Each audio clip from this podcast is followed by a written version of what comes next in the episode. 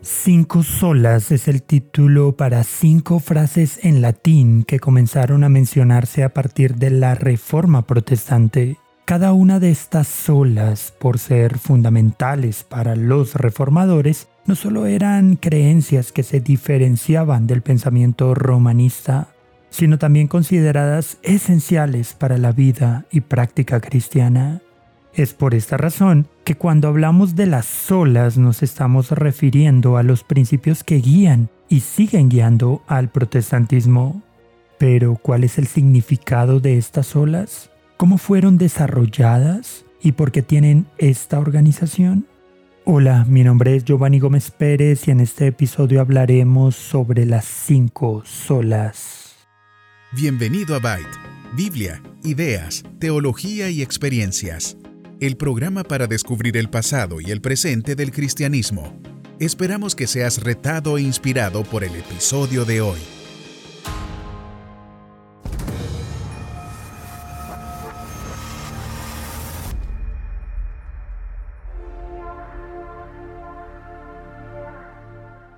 Para comenzar, es importante decir que estas frases representan el corazón de la teología reformada ya que resumen las verdades no negociables del Evangelio.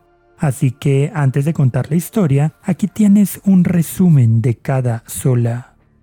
Sola escritura. La palabra de Dios es la máxima autoridad en materia de fe y práctica. Por tanto, nada que contradiga la revelación de Dios puede regular la vida del creyente. Solus Christus. La salvación se encuentra solo en Cristo excluyendo todo otro camino para llegar a Dios. Sola gratia. La salvación es un don de Dios. Por lo tanto, es algo que el pecador recibe de forma inmerecida, basada en los méritos de Cristo alcanzados durante su vida, muerte y resurrección. Sola fide. La salvación puede ser recibida solo cuando ponemos nuestra fe en aquel que murió por nosotros, entendiendo que las obras no contribuyen en nada a la salvación. Soli Deo Gloria. El propósito de la salvación que recibimos es glorificar a Dios, manifestando las excelencias o virtudes de su carácter.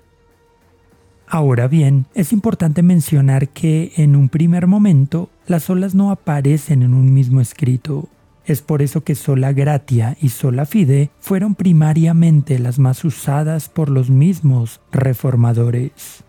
Es más, en las tempranas referencias a ellas, tres fueron típicamente mencionadas. Escritura sobre tradición, fe sobre obras y gracia sobre mérito.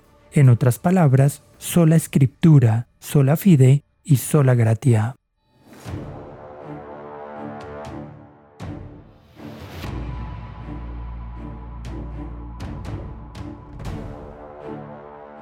En efecto, Kevin J. Van Hooser señala que, si bien los libros de hoy suelen tratar las cinco solas juntas, fue solo en el siglo XX cuando se mencionaron colectivamente.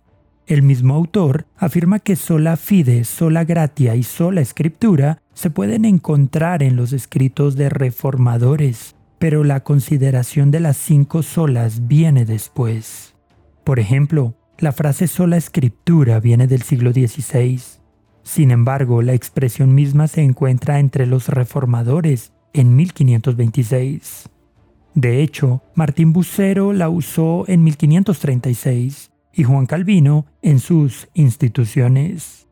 Respecto a sola fide, Lutero llegó a mencionar célebremente esta frase en su traducción de Gálatas 3, como en sus comentarios a la misma epístola. El reformador dice, en estos pasajes el apóstol se refiere no a la ley ceremonial únicamente, sino del modo más general a toda ley, pues como la fe sola es la que justifica y la que produce buenas obras, la lógica consecuencia es que no hay absolutamente ninguna obra que pueda justificar, sea de la ley que fuere. Tampoco son buenas las obras de ley alguna, sino que las únicas obras buenas son las de la fe.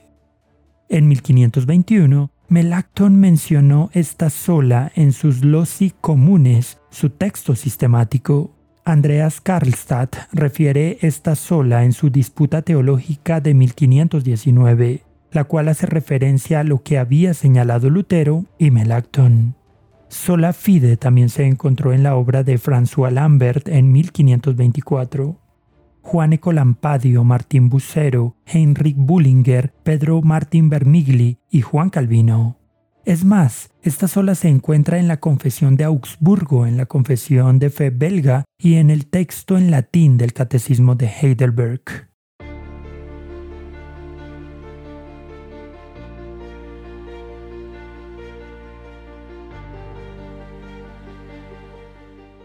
Por otro lado, Karlstadt usó la expresión sola gratia repetidamente en su disputa teológica del año 1519. Martín Bucero la mencionó en su comentario de los Evangelios de 1536 y en un tratado de 1545. En 1554, Philip Melanchthon escribió Sola gratia justificamus et sola fide justificamur, es decir, solo por gracia uno es justificado y solo por fe somos justificados.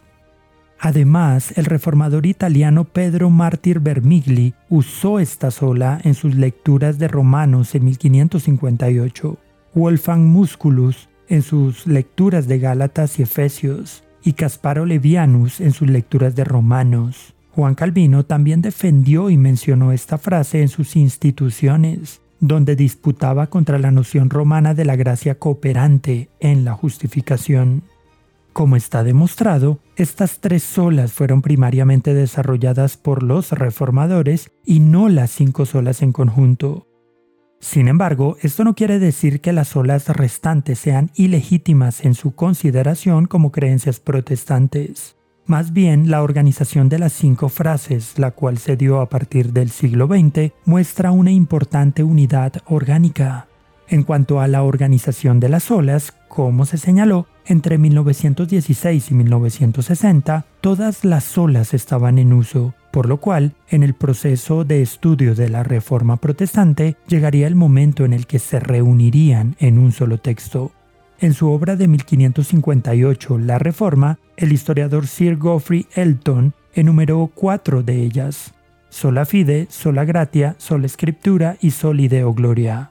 En 1962, Emil Brunner menciona la frase solus Christus en la traducción al inglés del tercer volumen de la dogmática. También registra esta sola cuando comenta el pensamiento de Karl Barth, quien ya había mencionado la misma expresión. Además, Elton enlistó sola fide con sola gratia como un solo término, seguido por sola escritura y solideo gloria.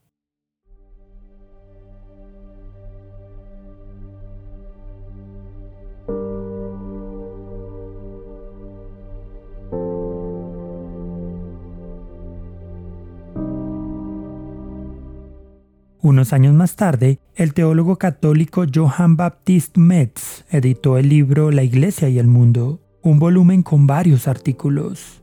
Uno de ellos, escrito por el sacerdote holandés Joseph Frans Leskrawaet, se tituló Las Iglesias Reformadas.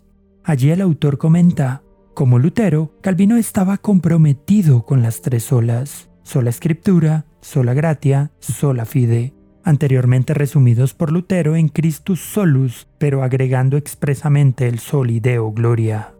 Ahora, el hecho de que la sistematización de las cinco solas haya sido realizada por un erudito católico romano no empaña de ninguna manera su significado o uso por parte de los protestantes. El valor de este conjunto de frases reside en su gran poder de síntesis para expresar las verdades fundamentales que distinguen a las iglesias protestantes. Es más, actualmente algunos eruditos han sugerido que debería haber solas adicionales en la lista. Sola Eclesia, la iglesia sola. Sola Caritas, solo amor caritativo. Sola Spiritus, solo en el espíritu. Grupos más radicales afirman la posición de solum nomen, solo nombre, basado en la idea de que Jesús es el único nombre que contiene todo. También se han propuesto recientemente otras solas como Solus Sactus, solo los santos verán a Dios. Solus Voluntatem Dei, solo aquellos que hagan la voluntad del Padre entrarán en el reino de los cielos. Solus Precatio, solo a través de la oración. Nisi Denuo Natus, solo por nacer de nuevo. Sola fractus in tantum David, solo por su fruto los conoceremos. El autor de esta última propuesta señaló que a pesar de estar de acuerdo con las cinco solas, hay una necesidad de sostener estas doce solas para construir una base reformada en nuestras iglesias. Quizás esta propuesta de agrandar la lista de 5 a 12 solas no tenga la acogida esperada, debido a que a lo largo de todos estos años, las cinco solas han sido un excelente resumen de las doctrinas fundamentales del protestantismo y del cristianismo en sus más profundas bases bíblicas, desde sus mismos inicios hasta el día de hoy. Al final de cuentas, el llamado a sostener y defender las verdades esenciales del Evangelio no es algo nuevo ni desfasado. Las olas de la Reforma deben ser abrazadas por todo protestante porque de su comprensión y práctica depende una genuina salvación. Meditar en las cinco solas nos puede generar algunas inquietudes. Por ejemplo, ¿consideras necesaria la propuesta de extender las cinco solas? ¿Por qué crees que la Iglesia siempre deberá sostener y defender las cinco solas de la Reforma? ¿De qué manera aplicas las cinco solas en tu vida práctica?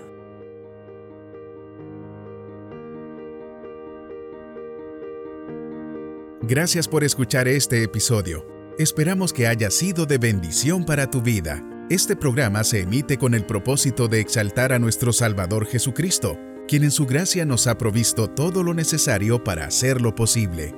Si quieres conocer más sobre este programa, leer el texto completo o ver un video sobre este tema, puedes ingresar a www.byteproject.com. También puedes seguirnos en nuestras redes sociales, YouTube, Instagram o Facebook como Byte Project.